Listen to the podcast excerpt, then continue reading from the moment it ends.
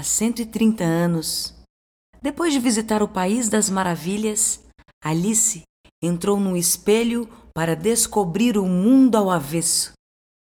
Se Alice renascesse em nossos dias, não precisaria atravessar nenhum espelho. Bastaria que chegasse à janela.